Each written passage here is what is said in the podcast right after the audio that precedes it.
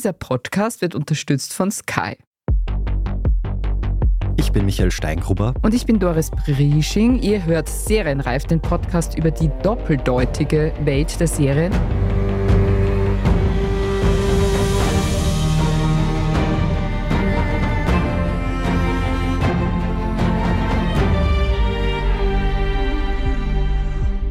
Haben die ganz große Ehre und Freude, eine echte Serienexpertin begrüßen zu dürfen.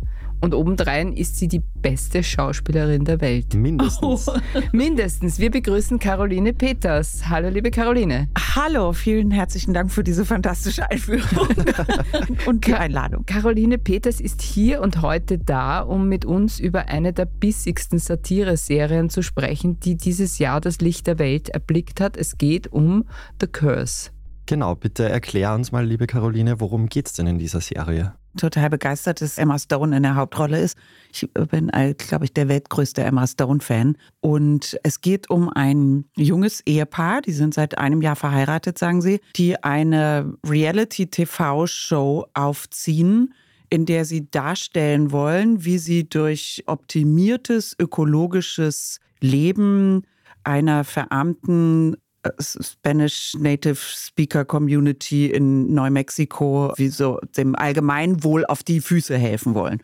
Und schon in der ersten Folge Ah, jetzt würde ich schon spoilern, wenn ich jetzt weiterreden würde. Das darfst du. Darf ich? Ja, ja. Also ah, wir sagen toll, wirklich, das ist also cool. Ja, ja. Also wer hier ist, hat die Serie oder hat Folgen gesehen, weil ansonsten laden wir diese Leute herzlich dazu ein, sich jetzt wegzuschalten und nach getaner Arbeit, nämlich also nach Sichtung, sich wieder hier einzuschalten, weil wir spoilern hemmungslos. Alles klar, ich spoilere auch sehr gern hemmungslos. Ich bin auch ein gutes Spoiler-Opfer, weil ich immer sofort alles wieder vergesse, was ich nicht selber gesehen habe. Deswegen kann man mich spoilern ohne Ende. es bleibt nichts hängen. Also es wird einfach sofort klar, schon in der ersten Szene, dass dieses Paar von unterschiedlichen Standpunkten ausgeht dass sie unterschiedliche Interessen haben, sie beide irgendwie sich in dieser Gutmenschenwelt aufhalten und die so als Plakat über sich stehen haben, während sie aus einer reichen Familie kommt, die mit Immobilien viel Geld gemacht hat und alles jetzt gut machen will. Und ihre Eltern werden als Slumlords bezeichnet und schreckliche Vermieter, die Menschen ausbeuten auf erniedrigendste Art und Weise, während er offensichtlich aus nicht so guten Verhältnissen kommt, da nach oben geheiratet hat und ganz starke finanzielle Interessen hat, die er glaubt, mit dieser TV-Show voranbringen zu können. Und es geht die ganze Zeit eben um Menschen, die sehr viel Geld haben und gerne die Welt zu einem ökologisch sicheren, passivhausorientierten Ort machen wollen, der auch noch sozial verträglich ist und das gleichzeitig irgendwie nicht machbar ist, weil die realen Wünsche nach Einkommen und Geld dem entgegenwirken. Und die Begegnungen sind einfach von der ersten Minute an total bedrohlich und wirklich so cringe. Also es ist einem die ganze Zeit wahnsinnig unangenehm und man erwartet ununterbrochen das Schlimmste. Dann heißt es The Curse. Man geht irgendwie von der ersten Sekunde davon aus, dass die verflucht sind. Das passiert aber erst in der Folge. Also der Fluch, man ist live dabei als Zuschauer, wie der Fluch passiert, aber man denkt vorher schon, oh Gott, das ist ja alles also es ist ja auf Treibsand gebaut, das Ganze. Und es passieren eigentlich nur Dinge, die einem peinlich sind, unangenehm, konfrontativ, auf die ekelhafteste Art und Weise, verlogen, dümmlich, egozentrisch, egoman, verblasen, verschwurbelt und ich weiß nicht was. Also es, ähm, und, und wenn man dann das googelt, steht überall, dass es eine heitere Komödie ist, die einem angeboten wird. Aber ich muss sagen, dieses Label halte ich für ein Fake-Label. Das heißt, wie war es für dich, das zu schauen? Ist es eine Lust oder eine Qual? Also ich vermute jetzt von dem, was du sagst, beides. Also ja, das war so eine Lustqual. Also es ist unheimlich toll gemacht. Es sieht, es sind immer so Kameraeinstellungen, die sonst nie gewählt werden, die aber auch diesen Druck erzeugen. Also beispielsweise die zwei, das Ehepaar geht mal kurz vor die Tür, um was alleine unter vier Augen zu besprechen und die Kamera ist in dem Zimmer gegenüber und guckt durch einen Spion. Also überall hat man das Gefühl, sind Leute, die die bedrängen, verfolgen, beobachten. Also man ist die ganze Zeit unter so einem Druck und so einer Anspannung. Und dann sind die von der Spielweise her, finde ich, also die spielen eigentlich so wie in so großen Hollywood-Filmen seit meiner Kindheit gespielt wird, mit so Verhandlungen und man versucht jemand anderen unter Druck zu setzen und sagt so, pass mal auf, das wird das Geschäft deines Lebens, wenn du das machst, dann gebe ich dir das. Also wie in so sowas wie Wolf of Wall Street und solche Sachen. Aber die Spielweise der Schauspieler ist so, dass sie das so ganz doll unterspielen. Also das ist so ein ganz komischer Mix aus meiner Sicht von so ganz starkem Hollywood-Kino und so Reality-TV. Habe ich so noch nie gesehen und fasziniert mich, aber macht mich nicht glücklich. Kann ich nur sagen. Ja, vielleicht zur Info für unsere Hörerinnen und Hörer. The Curse ist eine Serie von Paramount Plus und gemacht haben sie Nathan Fielder und Benny Safdie. Die beiden spielen auch Hauptfiguren in der Serie. Fielder ist Ehemann von Emma Stone, Asher Siegel und Safety ist Doogie Scheckter, der Regisseur, muss man vielleicht noch dazu sagen, der die beiden begleitet, nämlich es wird eine Dokumentation über ihr Projekt, über ihr Housing-Projekt gemacht. Wobei Dokumentation ist vielleicht ein bisschen hochgegriffen. Es ist ein totales Trash-Format, habe ich irgendwo das ja, Gefühl. Ein Reality-TV-Trash-Format, ja, oder? Ja. Wir müssen unbedingt über die Figuren reden, also über die beiden nämlich im Speziellen. Ja. Wie findest du die? Also der eine Escher, also der Ehemann und Dagi. Also Escher finde ich persönlich im höchsten Grade unsympathisch. Also der vermittelt mir das Gefühl von absoluter Extremverlogenheit und auch so ein bisschen Ahnungslosigkeit. Und so ein, ich habe hier die super Frau geschossen, irgendwie, die sieht blendend aus, die hat Kohle ohne Ende, die hat ununterbrochen Ideen und Pläne. Da hänge ich mich einfach dran und dann nutze ich die aber hemmungslos aus, weil ich eben eigentlich selber keinen Schimmer habe. So kommt der für mich rüber. Und in der Beziehung kommt er immer rüber als der, ich versuch's dir ja nur recht zu machen, Liebling. Ich will ja nur das, was du willst. Und man denkt immer als Zuschauer, nein, du willst gar nichts von dem, was sie will. Wirklich nichts davon. Aber er wird ja eh dauernd abgewatscht, oder? Es gibt ja auch diese eine Szene in einer weiteren Folge, wo es ein Testscreening von dieser, wie nennen wir es jetzt, Reality-Doku Re ja. gibt und das Panel findet ihn auch total unsympathisch und will ihn eigentlich weghaben und also, die beiden sehen sich das dann an und werden damit konfrontiert. Großartige Szene, finde ich. Ja, sie versucht es immer alles so auszubügeln, ne, mit so einem festgefrorenen Lächeln im Gesicht und so klaren Antworten, wie sie die Welt eben so super amerikanisch auch, so dieses I want to make it a better place. Mm. Everything's gonna be better und so. Und dieses komische, ja, diese amerikanische Charity-Wohlfühlwelt, aus der kommt sie so als Figur, würde ich sagen. Aber auf der anderen Seite will sie halt irgendwie oder wollen beide total politisch korrekt sein und das, was Sagi dann dazwischen macht, ist ihnen auch wiederum zu viel. Wie schätzt du Dagi ein? Also ich fand, dass Escher überhaupt nicht alles politisch korrekt machen will, sondern der macht irgendwas irgendwie mit, der würde auch was anderes mitmachen. Okay. Und deswegen ist auch Dagi derjenige, der diese Reality-Trash-Show als Regisseur für sie verantwortet, ist eben sein Schulfreund. Und der hat gar keinen moralischen Kompass, einfach null. Und sie steht dazwischen und hat so einen gewissen verblasenen, upperklassigen moralischen Kompass und versucht sich dann da so durchzulavieren, indem sie ihren Mann immer wieder losschickt und sagt, du musst mit deinem Freund reden. So geht's nicht. Und der Dagi ist schon, den finde ich eigentlich die lustigste Figur. Also bei dem kann ich am ehesten lachen, weil das so überspitzt ist. Jetzt wird wieder heftig gespoilert. Er zeigt an einer Stelle eine Sendung, die er kreiert hat, die er ganz, ganz toll findet und irrsinnig frustriert ist, dass die nicht vom Sender aufgepickt wurde und fortgeführt haben. Und die Sendung handelt davon, dass ein Mann, der sein Gesicht in einem Hausbrand verloren hat, mit einer Maske 15 Frauen trifft und diejenige, die sich so in ihn verliebt, dass sie ihm das Ja-Wort gibt, kann erst am Altar sein Gesicht sehen. Und davon handelt also so eine Bachelorette-Sendung mit einem Mann, der kein Gesicht hat. und, so äh, und, und ja, und Emma Stone spielt das auch ganz toll, wie sie das so vorgeführt kriegt und man so wirklich ihr Gesicht einfach zerfällt. Also sie ist nicht mal wütend oder empört oder angegangen, sondern völlig so, das zerfällt alles an der, während sie das beobachtet und denkt, wo bin ich hier reingeraten? Und das kann nicht sein Ernst sein. Und er ist total begeistert von ja, dem, was er, er begeistert und sagt, äh, wir, wir, haben einem Typen ohne Gesicht dazu verholfen, dass 15 Frauen irgendwie sich gegenseitig die Köpfe einschlagen, um ihn zu kriegen. Und sie sagt, nein, du hast das Gegenteil gemacht. Du hast einen Mann, der total beschädigt ist, dich irrsinnig über den lustig gemacht. Das hast du gemacht. Es ist Wahnsinn. Also ich finde die Serie wirklich eine der schrägsten und bösesten Satiren, des Jahres auf jeden Fall.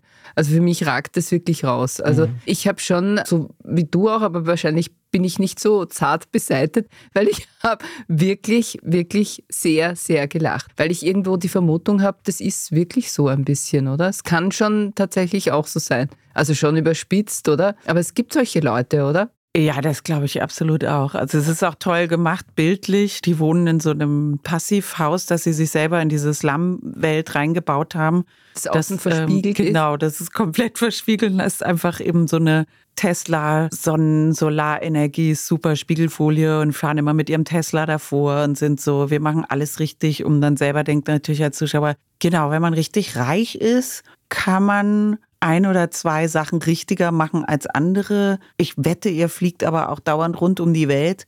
Und also Klimaengagement ist mehr so ein Elon Musk-Engagement, das ihr so habt, oder ich weiß es nicht irgendwie. Ja, und sie scheitern ja auch permanent grandios. Also mit dieser Spiegelfolie gegen die, die Vögel permanent krachen ja. und der Gärtner dann den toten Vogel weggeben muss und ja. Und auch irgendwie der Umgang mit den Natives, wo sie ja auch immer wieder in so ein paar Fettnäpfchen treten, obwohl sie alles richtig und politisch korrekt machen wollen. Ja, und die sind so Gentrifizierer, die keine Gentrifizierer sein genau. wollen. Ne? Die mhm. eigentlich die ganze Zeit sagen, ja, das stimmt. Also Gentrification ist ganz schlimm. Während sie es machen. Also, und die wollen das auch machen. Mhm. Es ist nicht, dass es denen passiert, hat man mhm. den Eindruck. Ich glaube, man kann auf alle Fälle festhalten, The Curse ist keine normale Serie unter Anführungszeichen, wenn es vielleicht jetzt nicht die heitere Komödie ist, wie Caroline du beschreibst, dass das online so tituliert wird, aber es ist auf alle Fälle Satire, Sozialkritik, hat aber auch Drama und sogar Horror- und Science-Fiction-Elemente. Wie gefällt dir denn generell so diese Mischung? Generell gefallen mir sowieso Mischungen immer gut. Ich bin eigentlich immer froh, wenn es von einem Genre ins andere schwappt und wabert. Also ich finde das schon ein wirklich außergewöhnliches Produkt. Das merkt man schon bei der ersten Folge. Wie gesagt, mir ist es bloß unangenehm, so wie so Filme wie, jetzt fällt mir der Regisseur nicht ein, Happiness mit Philip Seymour Hoffman Todd Haynes, solch, die Filme zum Beispiel, da geht mir das genauso. Das ist mir wahnsinnig unangenehm, wenn ich das sehe, aber es bleibt unheimlich stark im Kopf hängen. Man muss hier irgendwie drüber nachdenken, es passiert sehr viel und es ist nicht so eine also das ist schon so eine Streaming-Kost, die eher an frühere Kinobesuche und Kinoerlebnisse vom Inhalt her erinnert. Mhm. Was sind sonst noch Stärken dieser Produktion? Also ich würde sagen, vor allen Dingen das, dass man wirklich das Gefühl hat, man ist in so einem, also wegen sowas bin ich früher ins Kino gegangen. So würde ich das beschreiben. Und ich finde das, also ich gucke tatsächlich sehr viel Serien und Streamer und ich finde, es ein gigantisches Angebot gibt. Also ich fand es sehr schön, habe ich gestern im Internet noch, als ich ein bisschen gegoogelt habe, sind so hier die besten 118 Neustarts für November. das ist so lang. Die besten 118 für November. Alles klar, Leute. Vergesst die anderen 3700. Genau, und wir haben nicht mehr die besten 10 oder die besten 5, nee, die besten 118. Also es, das Angebot ist einfach gigantisch und ich finde, dass sehr viele Sachen einfach nur so Konsumware sind, so wie billiges Popcorn und billige Kleidung oder so. Und das ist das eindeutig nicht. Das ist wirklich was ganz anderes. Genau. Sonst würde es auch nicht hier besprochen werden. Ja. Außerdem, genau. Es ist definitiv was anderes. Und was es auch ist, ist nämlich eine beinharte Sozialkritik, die aber gar nicht plump ist. Wie schätzt du denn diese Komponente ein? Ja, Sozialkritik weiß ich immer gar nicht so. Es versucht einfach was zu beschreiben, wie eben die einen sich nach wie vor an den anderen bereichern und aber glauben, dass sie das nicht mehr tun. Und andererseits denke ich dann auch mal, wie soll man jetzt so eine soziale Schicht kritisieren? Die ist ja also gerade ja in Europa doch verschwindend klein, diese Schicht, und hat auch gar nicht so viel macht bisher oder die wächst gerade erst oder man sieht die noch nicht so vor sich. Das ist nicht so, wie man früher so kritisieren konnte, der Durchschnittsbürger oder irgend sowas, sondern das ist wie sowas ganz Neues. So Leute, die mit Immobilien und Startups irrsinnige Kohle machen, unglaublich an Gewinnmaximierung interessiert sind und es gleichzeitig leugnen. Es ist wie so eine neue Figur, die so entsteht, finde ich. Aber ist sowas nicht aus Influencern geboren? Ja, ich weiß gar nicht, wo das herkommt. Weil es geht ja schon sehr darum, dass man sich präsentiert, weil die würden das wahrscheinlich nicht machen ohne diese Reality-Show zum Beispiel. Ja, es geht immer darum, sich zu repräsentieren, aber es geht auch immer darum, irgendwas zu verkaufen mit dem Hinweis darauf, dass man was Gutes für die Welt tut. Also, und das gruselt einen ja im Moment so. Oder das ist wie so ein Eben, früher gab es auch in Filmen so klassische Figuren, The Mad Scientist oder so. Und jetzt denkt man immer, jetzt gibt es The Mad Investor oder irgendwie sowas. Also, dass wie so ein neues Genre entsteht von Leuten, von denen, die ich im Moment noch gar nicht kenne in meinem privaten Umfeld. Ich habe die noch gar nicht kennengelernt. Ich auch nicht. Oder? Die, also, die Kreis. kommen bestimmt und die gibt es bestimmt auch schon hier in Wien, aber ich kenne die noch nicht. Und die sind sehr jung aus meiner Sicht. Die sind so Ende 20, Anfang 30 sind die, glaube ich. Nee, hier in dem, in dem Film sind sie jetzt genau 35, wird extra gesagt, weil mhm. die Kinderfrage auch gestellt wird und haben aber schon sehr viel Macht und Geld und Anspruch und ja, es ist wie so eine neue Welt, die noch, also so ein bisschen wie diese, wie das habe ich jetzt viel drüber gelesen, über dieses World Coin, wo die eigene Linse zu deiner Währung gemacht wird, die du benutzt. Und das soll aber was Gutes tun für die Welt. Ne? Ich werde zu meiner eigenen Münze. Ich werde mein eigener Dollarschein. Und das soll der Welt irgendwie ökologisch und sozial helfen. Das kann ich mir nicht vorstellen. Aber das heißt, du siehst die Serie eher als Beschreibung und nicht als Kritik, weil mir kommt schon auch so vor, dass dieser Typus, dieser Gutmensch, der aber seine Privilegien trotzdem nicht versteht und irgendwie Gutes tun will und aber dabei scheitert, dass das schon so ein bisschen ein Seitenhieb auf diese kleine Bevölkerungsgruppe ist? also ich habe es empfunden, dass es so ein Seitenhieb auf sie ist, die Figur von Emma Stone, ja.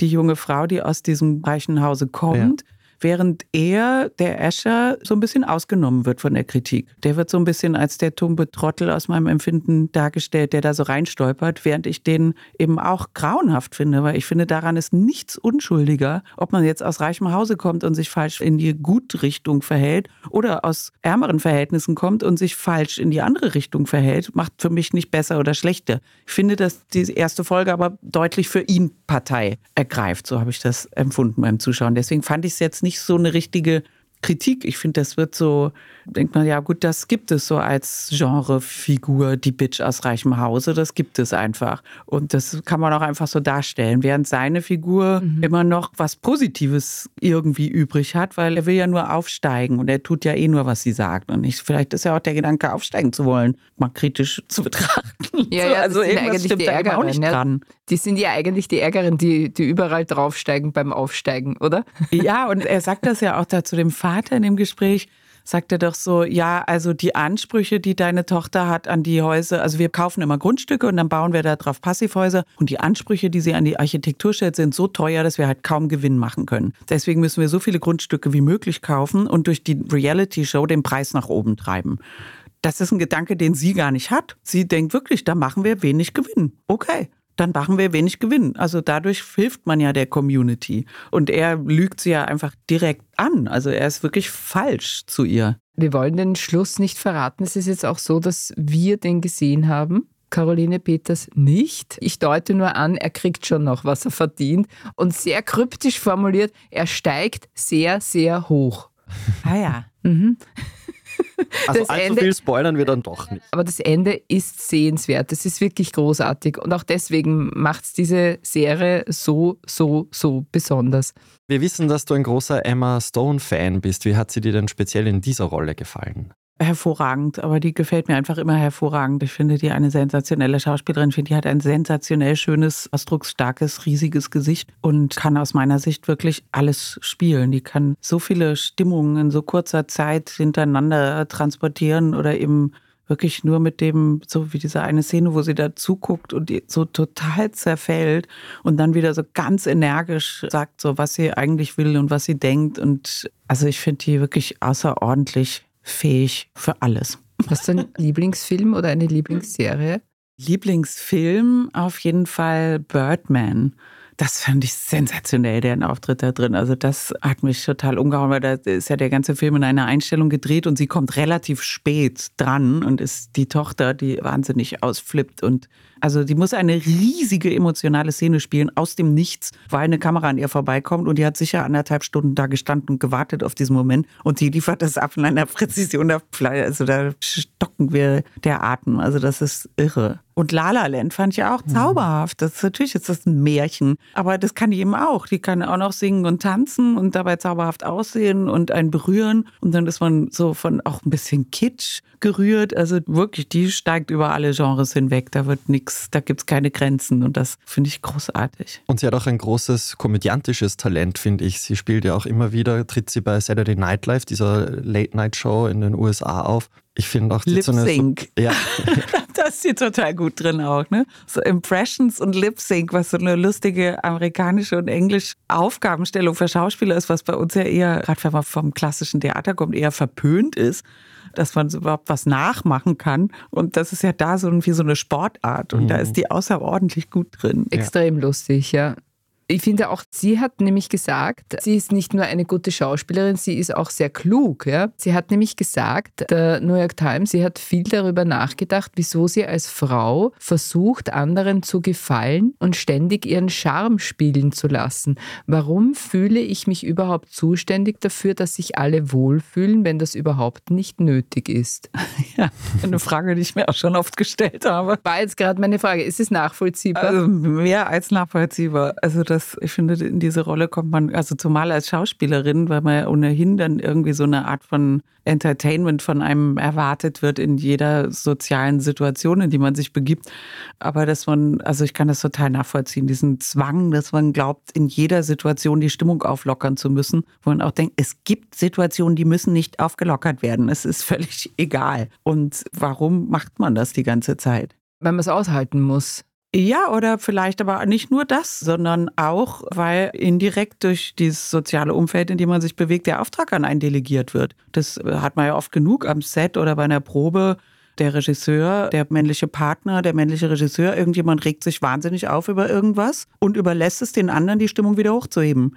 Und ja, man kann sagen, jetzt muss man einfach die Nerven haben, das auszuhalten, dass die Stimmung unten bleibt. Aber man kriegt auch Druck. Das ist nicht so, dass man den nur selber hat, sondern die Erwartung solcher Leute, die sich so einen negativen Raum nehmen, ist, dass andere sich darum kümmern, dass es dann in Ordnung ist und weitergeht. Und da dem immer zu widerstehen, ist nicht einfach. Und als Frau schon mal gar nicht, weil man sowieso an diese unausgesprochenen Erwartungen, die es so gibt im Leben, die es an Frauen schon immer, die harmonisieren, mhm. Caregiving, das sind so, denen ist man so unsichtbar ausgesetzt, seit man auf die Welt gekommen ist und die immer zu erkennen und die dann auszuschlagen als Angebote, ist eine hohe Schule. Was machst du, wenn es am Set oder bei der Probe oder sonst irgendwo ungemütlich wird? Ich mache es gemütlich und das ist nicht grundsätzlich eine gute Eigenschaft. Also ich irgendwie denke mal, ich könnte doch den letzten Vollidioten gut dastehen lassen, irgendwie, weil ich das eben trainiert und gelernt habe.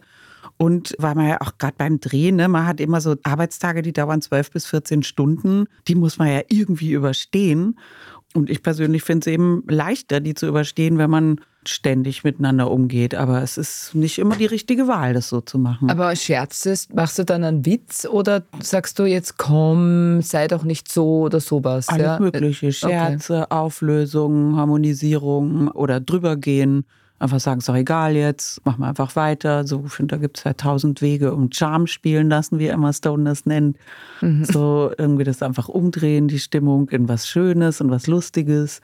Also es ist, wie gesagt, nicht immer die richtige Wahl und das Konfrontative ist aber für Frauen auch oft nicht die richtige Wahl, weil von Frauen eigentlich erwartet wird, niemals konfrontativ zu sein. Und die konfrontativen Männer können vielmehr davon ausgehen, dass ihr Umfeld irgendwie sich angegriffen fühlt ne, und auch darüber nachdenkt, was gesagt wurde. Eine konfrontative Frau erstmal schafft sich erstmal ein Umfeld, wo alle sagen, nein, totaler Blödsinn, was du da sagst. Aber ist es wirklich so beim Film auch oder sage ich jetzt ganz allgemein in der Kunst, bei Kunstschaffenden, wo man sagt, ja, ich meine, du bist ja nicht irgendjemand, ja, wenn du jetzt bei einem Film bist, dann spielst du sehr, sehr oft die Hauptrolle, ja. Das heißt, du hast ein anderes Standing, ja. Das heißt, man müsste dir auch mit Respekt entgegentreten und nicht so, dass man sagt, ja, also der Regisseur ist jetzt wieder total sauer oder die Regisseurin kann ja auch sein, ist jetzt wieder total sauer und macht die Stimmung schlecht. Ist es nicht so, dass man sagt, sagt, ja, aber jetzt muss ich mich zusammenreißen, weil ich habe ja Caroline Peters vor mir stehen? Also das passiert bestimmt auch oft. Also so ist es nicht. Also ich finde sowieso generell diese Situation, die böse, böse Regie, die alle despotisch in die Ecke zwängt, meiner Meinung nach auch ein Mythos. Das mhm. kommt mhm. hier und da unter bestimmten Umständen vor aber eben hier und da unter bestimmten Umständen. In tausenden anderen Fällen kommt es nicht vor. Die bespricht man aber nicht. Ja, ja. Also die sind unsichtbar. Aber gibt es eigentlich noch Schauspielerinnen oder Schauspieler oder Leute am Film mit Allüren? Ich finde, das nimmt total ab. Das ist irgendwie, als wäre da wie kein Platz mehr dazu in der Alltagswelt, die es als ich meine, ich denke dann auch wirklich so, die Schauspieler früher, die hatten auch echt Zeit und Gelegenheit für Allüren. Ne? Die haben am Tag anderthalb bis zwei Minuten Material abgeliefert. In meiner Generation sind das sieben bis elf Minuten am Tag. Das ist ein völlig anderer Style. Und so, ich wüsste nicht, wann ich dazu Zeit hätte, irgendwelche großen dramatischen Allüren auszupacken. So, also, und ich glaube, so geht das vielen. Das wird wie so ein bisschen so begraben unter so einer Alltagsmaschinerie, die nicht mehr so ohne weiteres zu bewältigen ist. Ist es zu bedauern? Ich finde zum Teil ja. Das hat ja auch wahnsinnig viel Komisches. Und es bleibt so, ich meine, das ist so was ganz Schönes von früher. Es sind halt so Anekdoten, irrsinnige Anekdoten, wie jemand irrsinnig wie ein Rad raushängen lassen. So, und das wird jetzt so, naja, jetzt wird es halt alles mehr so ein Job und ordentlicher. Aber es geht auch einher mit es ist, natürlich ist das auch eine positive Entwicklung. Es ist beides gleichzeitig. Es wird ja auch viel weniger getrunken und Drogenkonsum und all das ist ja in völlig andere Bahnen gelenkt und das ist ja auch gut so. Aber es hat eben auch den Nachteil, dass es manchmal weniger aber Spaß wenn, gibt. Wenn es jetzt, aber wenn es jetzt eine Allüre gäbe, ein kleines Allürchen von Caroline Peters, was wäre das? Oder hast du gar keine? Ja, es kommt eben drauf an, was man als Allüre bezeichnet. Ich würde immer sagen, eine Allüre ist so, dass man sich was ausdenkt, damit alle anderen denken, dass man total speziell ist. Also ja. zum Beispiel sowas wie, ich kann meinen Wohnwagen zum Umkleiden nicht betreten, wenn er nicht mit rosa Flocati ausgelegt ist. Das wäre für mich eine Allüre, weil dann mache ich das ganze Set und alles im Team rund, dass eine völlig unsinnige Bedingung, die ich stelle, erfüllt werden muss, weil ich sonst nicht funktioniere. Und damit kann man eigentlich gewinnen. Das sind für mich Allüren. Und oft, finde ich, sagt man realistische Dinge, die man braucht tatsächlich, um gut funktionieren zu können. Und es wird einem als Allüre ausgelegt. Und da weiß ich zum Beispiel, ist bei mir eins, ist jetzt ein sehr detailreiches Detail aus meinem Arbeitsleben. Also man steht vor der Kamera, das heißt, die Kamera ist vielleicht gegenüber von einem, man spielt eine Szene und dann gibt es ja Standfotografen und die müssen auch die Szene aus dem Blickwinkel der Kamera fotografieren. Und da gibt es zum Beispiel Leute, die dann neben der Kamera große Bewegungen machen, während sie diese Fotos machen. Und da geht immer automatisch mein Blick hin. Wenn ich einen Partner fokussiere und links von dem Partner, von dem Kopf ist die Kamera, dann kann ich den Partner gut angucken und spielen. Aber wenn sich links von mir was bewegt, instinktiv gucke ich dahin. Und das zum Beispiel sage ich immer, ich möchte das nicht, dass jemand neben der Kamera während des Drehs Fotos macht und das wird mir oft als Allüre ausgehen. Und dann sagen sie, ach, ist sie kompliziert. Genau, ja, die ist schwierig und ist so. Schwierig. Das kostet uns Zeit. Da müssen wir dann nach dem Take die Szene nochmal nachstellen, um die Fotos zu machen. Oder eher so im Sinne von, wieso, ich habe mich ja gar nicht bewegt. Man denkt, doch. Sagt das einfach. Ja, Mhm. Also so. Aber ich, die Sache mit dem Flocati im Wohnwagen, das habe ich mir schon öfter überlegt, das mal zu verlangen, weil ich dachte, dann sind alle auf Hab 8. Dann denken alle so, uh, wer weiß, was da noch kommt, weil das ist ja eindeutig crazy. Ja, ja, so. genau.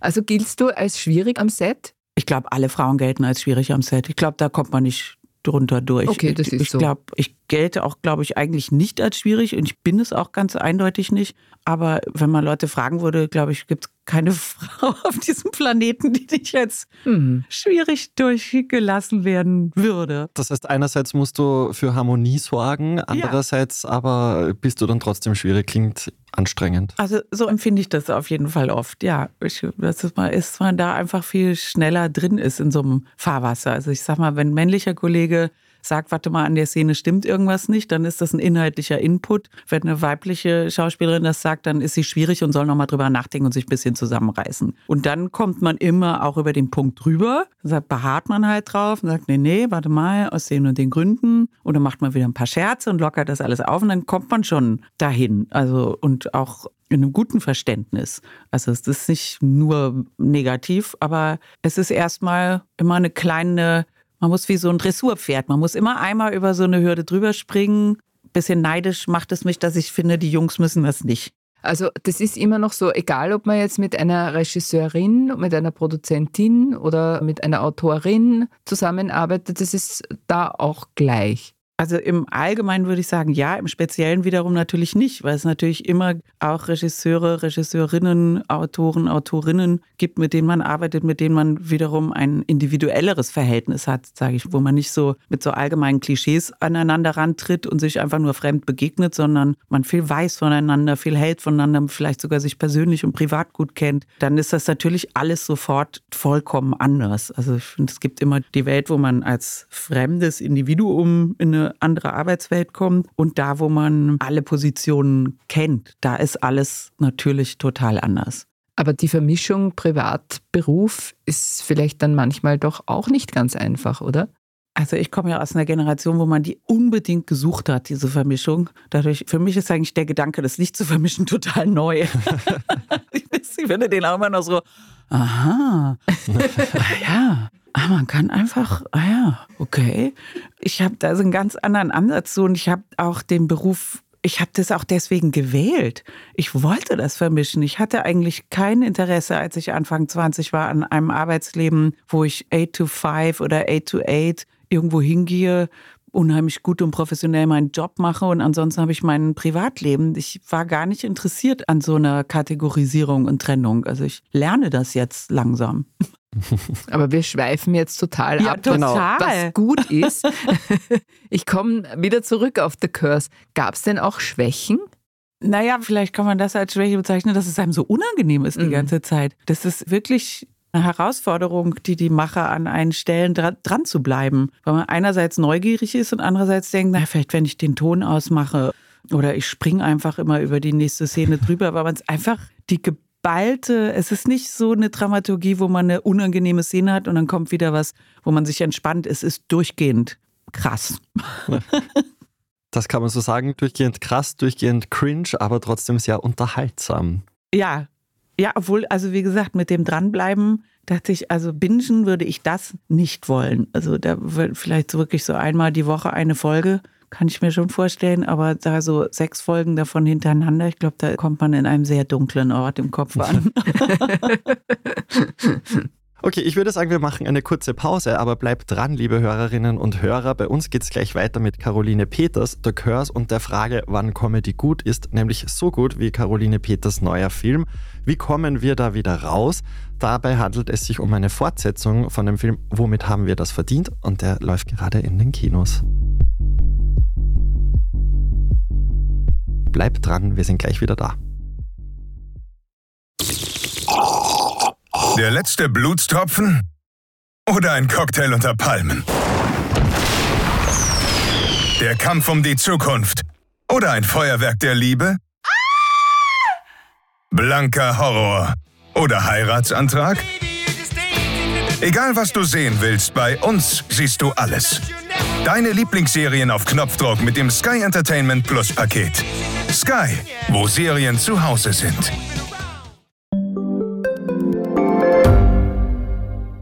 Standard-Podcasts gibt es ja wirklich schon zu jedem Thema. Also fast jedem. True Crime. Thema des Tages. Lohnt sich das? Inside Austria. Serienreif. Besser leben. Rätsel der Wissenschaft. Edition Zukunft. Und, und, und. Aber nicht jeder hat die Zeit, das alles zu hören. Und manchmal möchte man sich einfach nur ein paar Minuten beschallen lassen. Ich bin Scholt Wilhelm. Und ich bin Margit Ehrenhöfer. Ab sofort bringen wir auch Highlights unserer Podcasts. Für zwischendurch, wenn mal weniger Zeit ist. Diese kurzen Ausschnitte nennen wir Shorts. So wie eine kurze Hose. Oder eine kurze Geschichte. Okay.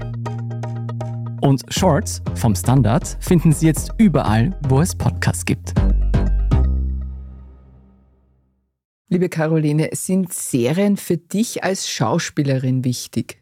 Beruflich sozusagen, ob ja. ich in der Serie spiele oder nicht, ja, mir macht das total Spaß, muss ich sagen. Also ich habe 2007 zum ersten Mal in einer Serie gespielt, das war Mord mit Aussicht, da wurden erstmal nur sechs Folgen genehmigt und gedreht und damals, also 2007, war Serie noch alles andere als cool. Das war irgendwie, wenn man es nicht geschafft hat im Schauspielerleben, dann hat man im deutschen Fernsehen eine Serie gehabt und es wurde auch allgemein unterstellt, dass es grundsätzlich keinerlei Niveau haben kann in irgendeiner Hinsicht. Aber ich bin als westdeutsches Schulkind in den 70er und 80er Jahren natürlich mit unglaublich viel amerikanischen Fernsehserien groß geworden, die nonstop bei uns nachmittags im Fernsehen liefen und die ich unheimlich geliebt habe. also ich habe wirklich sehr viel geguckt immer.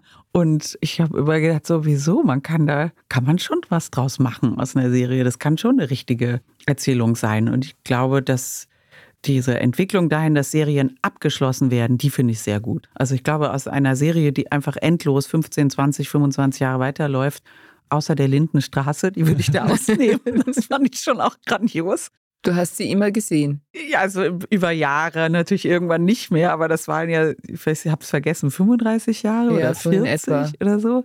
Und ich komme aus Köln, ne, wo das gedreht wurde. Die ganzen Kinder aus der Lindenstraße waren auf meinem Gymnasium und auf dem Nachbargymnasium. Also dass man war so total in dieser Welt drin, obwohl es in München gespielt hat, was man als Kölner vollkommen lächerlich findet.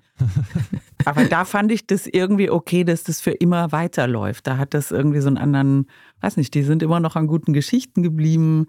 Diese mhm. Generation, man hat die Leute da drin aufwachsen sehen. Aber eigentlich finde ich die Tendenz jetzt hin zu abgeschlossenen Serien, die finde ich, ich persönlich als Schauspielerin ganz toll, weil ich das gehört habe, da kann man wirklich super Charaktere erfinden, die in so viele Richtungen gehen können, in einer Rolle, immer wieder. Also das ist ein tolles Geschenk an Schauspieler. Und studierst du dann die einzelnen, also nimmst du dir eine einzelne Figur raus und schaust dann zu, wie macht die was und wie verhält sich die in der Situation? Also sozusagen, ist es etwas, was du dir auch als Schauspielerin siehst, dass du dir da was aneignen könntest? Ja, manchmal schon. Also zum Beispiel bei der Serie Modern Family, die Julie Bone, die Figur von der Claire, die finde ich sensationell ausgedacht und gespielt. Und da gucke ich mir schon öfter mit so Repeat-Taste manche Sachen ganz genau an in Bezug darauf, wie die was spielt, in welchem Frame, also in welchem Bildausschnitt bringt die was wie unter, in welcher Reihenfolge, was ich ja nicht wirklich beurteilen kann, weil ich nicht sehe, mit wie viel Kameras die gearbeitet haben und so. Aber das versuche ich bei der immer abzugucken, weil ich das Gefühl habe, dass sie unglaublich intelligent ist als Schauspielerin darin, dass sie weiß, wo sie was wann hinspielen muss, damit es optimal im Bild festgehalten ist. Und auch, äh, ich finde sie wirklich sagenhaft komisch. Mhm. Ja. Mhm. Und wie schaut es bei Emma Stone aus? Emma Stone habe ich bisher hauptsächlich im Kino gesehen. Dadurch habe ich die eigentlich gar nicht bisher studiert, weil man da nicht so, da kann man ja nicht vor und zurück gehen. Da muss man ja jedes Mal in den ganzen Film wieder reingehen, was ich jetzt nicht unbedingt gemacht habe. Vielleicht ja noch bei den weiteren Folgen von The Curse. Ja, wir werden sehen. Ja, genau. Genau, wir haben vorhin schon darüber gesprochen, dass The Curse jetzt zumindest Anteile von Comedy hat, wenn auch der etwas anderen Art.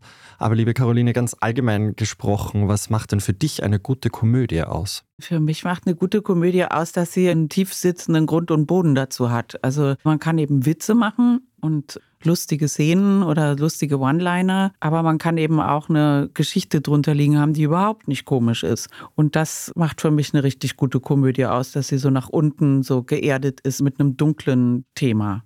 Es sind schon Spannungsverhältnisse auch, oder? Also das Ernste macht das Lustige aus, oder? Auf jeden Fall. Also ich glaube, das geht immer, solange es in beide Richtungen geht, ist es am stärksten aus meiner Sicht. Also eine reine Tragödie, wo ich von der ersten bis zur letzten Minute weiß, es ist traurig, es ist schwer, es ist nicht zu retten, bin ich auch nicht so engagiert selber, weil ich dann so einen Abstand mir dazu automatisch suche, weil ich will nicht so traurig gemacht werden. Was machst du lieber? Komödie, Tragödie, Drama?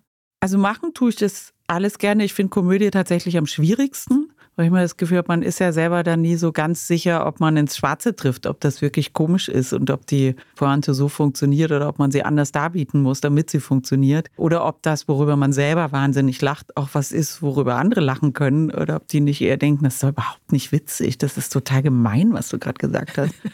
oder das ist ja total erschütternd, was du gerade gesagt hast. Und man selber denkt so, Hä, echt total komisch. Also, Passierte das öfter? Ach ja, das passiert schon mal. Öfter weiß ich gar nicht. Aber man lacht ja aus den verschiedensten Gründen. Also ich fand zum Beispiel, ich habe so ein Interview neulich gelesen mit der Phoebe Waller-Bridge von dem Fleabag und da sagt sie so, dass sie in der Entstehungsgeschichte von Fleabag mit ihrer Freundin, mit der sie das zusammen geschrieben und entwickelt hat, dass sie so zusammengesessen haben, sich vorgestellt haben, wie jemand bei so einer feministischen Lecture wird ja so von der Bühne runter gefragt und wer von euch möchte fünf Jahre seines Lebens gegen den perfekten Körper eintauschen. Und ist klar, bei einer Feminismus-Lecture ist die Antwort niemand. Natürlich nicht, weil wir dagegen sind. Und dann haben Phoebe Waller-Bridge und ihre Freundin lachen sich total tot bei der Vorstellung, wie sie beide so, wupp, so aufzeigen und schreien, ich, fünf Jahre für den perfekten Körper, sofort, keine Frage. Und müssen darüber wahnsinnig lachen selber. Und dann dachte ich, da gibt es ganz viele, die das wirklich nicht witzig finden würden, sondern denken würden, ihr Arschlöcher oder wie verhaltet ihr euch denn? Das ist ja grässlich, ihr seid total antifeministisch. Und die so, doch, nee, ich bin schon für Feminismus, aber ich möchte halt auch einfach geil aussehen. sowas ja. finde ich sehr, sehr lustig, aber viele vielleicht nicht. In einer richtig gute Komödie, und wir kommen ein bisschen in diese Richtung auch, finden das wirklich alle lustig, war, womit haben wir das verdient? Und jetzt gibt es eben die Fortsetzung, wie kommen wir da wieder raus? Und das ist eine richtig gute Komödie, aber möglicherweise finden das auch nicht alle lustig, weil da wird über Corona wird sich lustig gemacht, ja. es wird über die Political Correctness wird gescherzt, alles quasi wird da durch den Kakao gezogen, was eigentlich heikle Themen sind. Ja, ich finde auch. Also eigentlich alle heiklen Themen unserer Zeit, wo sich sofort alle sehr lautstark zu Wort melden, kommen dran. Und eigentlich eben, also mein Gefühl war immer, alle haben recht und deswegen sind sie so konfrontativ und deswegen ist es aber auch so lustig. Also man kann mit der Ärztin, mit Wanda mitgehen und sagen, die hat jetzt eben die ganze Pandemie als Ärztin verbringen. Na, vielen Dank. Dadurch ist sie aber unglaublich streng zu Hause mit den Hygieneregeln. Darüber macht der Film sich trotzdem lustig. Obwohl man ja sagen könnte, als Wanda, was ist daran lustig?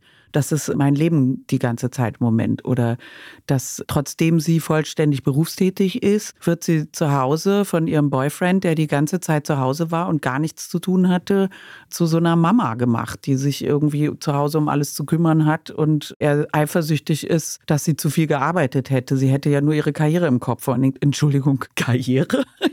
Eine Pandemie ist, glaube ich, das Gegenteil von der Karriere. Also es hat der Typ wieder total Unrecht. Also Unrecht, weil aus seiner Sicht ist natürlich, Moment mal, was heißt denn hier, ich habe nichts zu tun gehabt. Ich war die ganze Zeit alleine zu Hause, konnte nicht rausgehen, habe den Haushalt gemacht und mich an meiner Kunst versucht und so weiter. Also jeder hat so ein, die Kinder sind alle in diesem Woke-Strudel auf, komplett aufgesogen, liegen aber auch total oft völlig daneben. Die Tochter, die zum Islam übergetreten ist, ist jetzt nur noch an bestimmten Wochentagen Islamistin, an anderen ist sie das, ah nee, sie ist immer Islamistin, aber mal mit Kopftuch und mal ohne, nämlich mal aus der Solidarität für diese Gruppe und dann aus der Solidarität für jene Gruppe. Also alle werden gezeigt in dem Extremismus, in den sie sich begeben haben. Und es gibt keine Position, über die man sich nicht lustig machen könnte im Moment. Das finde ich ganz gut daran. Also wenn man einen Weihnachtsfilm sehen will, der wirklich selbstentlarvend ist, nämlich für uns auch als Gesellschaft, glaube ich, ja, und wo man wirklich drüber lachen muss, ja, es geht gar nicht anders, dann muss man sich den, glaube ich, anschauen. Plus, es gibt ja noch, finde ich das Gute an dem Film, es gibt ja die Sehnsucht, die wir auch alle haben, dass es irgendwie funktioniert. Also jeder möchte ja am Anfang gerne einen schönen Weihnachtsabend verbringen. Das will man ja wirklich. Das ist aber aus irgendwelchen Gründen halt irrsinnig schwer es geht einfach wahnsinnig auseinander, oder? Und das wieder zusammenzubringen, da haben wir wieder die Harmonie. Ja, wie kommen wir da wieder wie raus? Wie kommen wir da wieder raus? genau so ist es. Beim Aufzählen, liebe Caroline, was du alles machst, wird man eigentlich nicht fertig. Weil da gibt es ein Roadmovie von Clara Stern, das kommt. Ja. Das ist, ist äh, sehr schön geworden.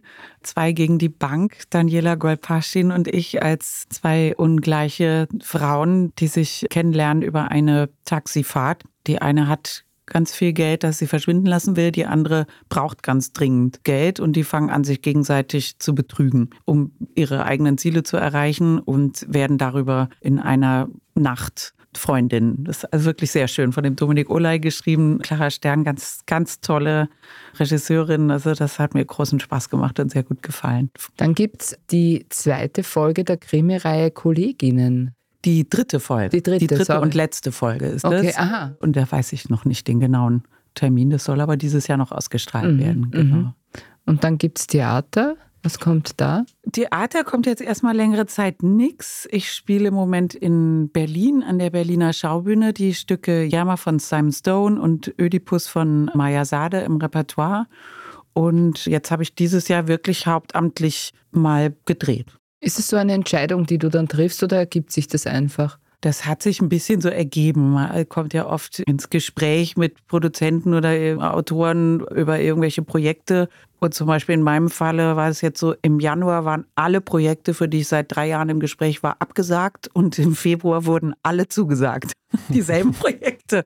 Also es war so ein bisschen verrückt, aber es hätte genauso gut sein können, dass höchstens ein Projekt stattfindet. Dann kann man natürlich das mit dem Theater kombinieren. Aber in dieser Situation war das jetzt zum ersten Mal für mich nicht möglich. Jetzt eine blöde Frage, machst du gern mehr oder weniger? Ich mache gern mehr. Ah, ja, das habe ich mir fast gedacht. Aber wo nimmst du dann den Turbo her? Ich bin schlecht erzogen, glaube ich. Also meine Eltern, die waren halt auch so. Ich glaube, wenn man das immer so vor Augen hat, dann macht man das unbewusst nach und vielleicht ist das auch gar nicht immer die beste aller Lösungen. Vielleicht ist es auch manchmal klug, sich Rat zu machen. Das fällt mir schwer. Gut so, würde ich sagen, oder? Ja, total. Aber abseits deines vollen beruflichen Kalenders wissen wir, schaust du auch gerne Serien und von denen gibt es ja mittlerweile eine ganze Flut auf diversen Streaming-Plattformen. Wie wählst du denn aus, was du dir da anschaust? Ja, das ist irgendwie ein heikler Punkt. Wie soll man das auswählen? Also viel natürlich über Gespräche mit Bekannten, sozusagen den Privatkritikern des Vertrauens. Dann gucke ich auch manchmal einfach so, keine Ahnung, bei Netflix gebe ich einfach ein Spanisch oder Französisch, nur um mal zu gucken, was die so machen. Und dann gucke ich mir die erste Folge an und gucke, ob ich da hängen bleibe. So versuche ich das eigentlich auszuwählen. Und hast du für uns den ultimativen Serientipp? Für Weihnachten nämlich. Wichtig. Ich glaube, meine Tipps sind alle ein bisschen alt. Also das sind alles Sachen, die schon längere Zeit existieren, die Macht ja nichts. wahnsinnig gerne geguckt habe und auch manchmal ein zweites und drittes Mal schon geguckt habe. Das ist natürlich auf Amazon Prime Marvelous Mrs. Maisel. Finde ich einfach gerade für die Weihnachtszeit traumhaft. Die Ausstattung und die Fülle an vollkommen wahnsinnigen Ideen und Comedy finde ich sehr gut. Dann finde ich eine sehr schöne Weihnachtsserie eine norwegische Serie, von dem, ich glaube, Weihnachten zu Hause heißt es, über eine junge Krankenschwester, die am ersten Advent zum Familienessen geht und so abgenervt ist davon, dass alle von ihr erwarten, dass sie ein Kind hat und einen Partner und alles gut funktioniert und alle ihre Geschwister sitzen da mit ihren Babys und die Mutter ist immer nur so, hm, und was mit dir? Und dann sagt sie am ersten Advent, ja, ich habe einen total netten Freund und der kommt auch am 24. Und dann hat sie praktisch den ganzen Monat Zeit, diesen Typen aufzureißen und zu Hause zu präsentieren. Das ist ganz toll gespielt von einer norwegischen Schauspielerin, die ich nicht kannte. Also das ist sehr schön anzusehen, sehr so weihnachtlich, romantisch, funny. Gut, sind wir jetzt versorgt. Und jetzt, weil wir noch über The Curse gesprochen haben, der Fluch. Bist du abergläubisch? Oh ja, ich komme ja vom Theater, da ist man ja mit allerlei Aberglauben gespickt, der auch notwendig ist für den Alltag im Theater, bin ich fest von überzeugt. Was ist das zum Beispiel? Also ganz tiefe, uralte Aberglauben vom Theater, die auch in der Jetztzeit noch von Generation zu Generation weitergetragen werden, kommt zum Beispiel eins kommt aus der Zeit, in der Theater mit Gaslicht beleuchtet wurden. Wenn man da ein Pfeifen gehört hat, wusste man, es tritt irgendwo Gas aus im Theater und es muss sofort jedes Licht gelöscht werden und geräumt werden, weil es sonst abbrennt. Früher sind ja oft Theater in Flammen aufgegangen. Und das ist eben in der heutigen Zeit noch so, wenn irgendjemand im Theater pfeift, werden alle stinksauer oder man wird sofort zusammengepfiffen. Naja, eben nicht zusammengepfiffen, äh, sondern äh, mundtot gemacht, weil man sagt, das beschwört einen, einen zerstörerischen, dunklen Geist aus der Vergangenheit herauf. Das darf man nicht machen. Oder man darf nicht mit Mantel und Hut über die Bühne laufen, weil man sagt, also nicht jetzt im Stück, sondern man hat morgens eine Probe und es wird noch eingerichtet und da laufen Techniker rum und so und da geht man nicht mit seinem privaten Mantel und einer Kopfbedeckung drüber, weil man sagt, das ist ein heiliger Ort, dem muss ich achten und da gehe ich nicht rum wie auf der Straße und solche Sachen und ich finde die schön, die machen so Wert. Und Hals- und Beinbruch, woher kommt das, weißt du das? Hals- und Beinbruch, glaube glaub ich, vom Skifahren, oder? Das ist sportlich. Man sagt ja, beim Theater sagt man toi, toi, toi. Da habe ich aber keine Ahnung, wo das herkommt.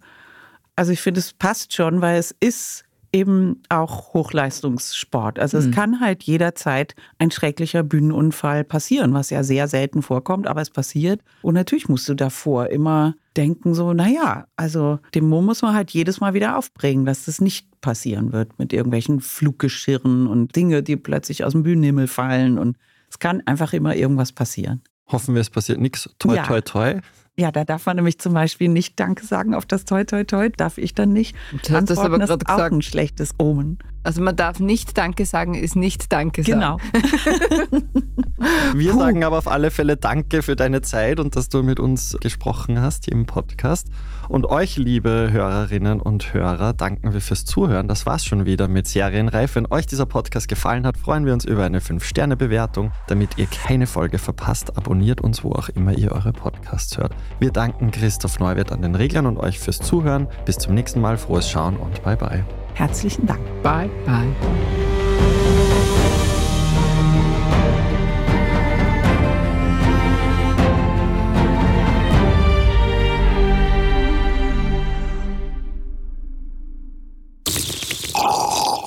Der letzte Blutstropfen? Oder ein Cocktail unter Palmen? Der Kampf um die Zukunft? Oder ein Feuerwerk der Liebe? Blanker Horror? Oder Heiratsantrag? Egal was du sehen willst, bei uns siehst du alles. Deine Lieblingsserien auf Knopfdruck mit dem Sky Entertainment Plus Paket. Sky, wo Serien zu Hause sind.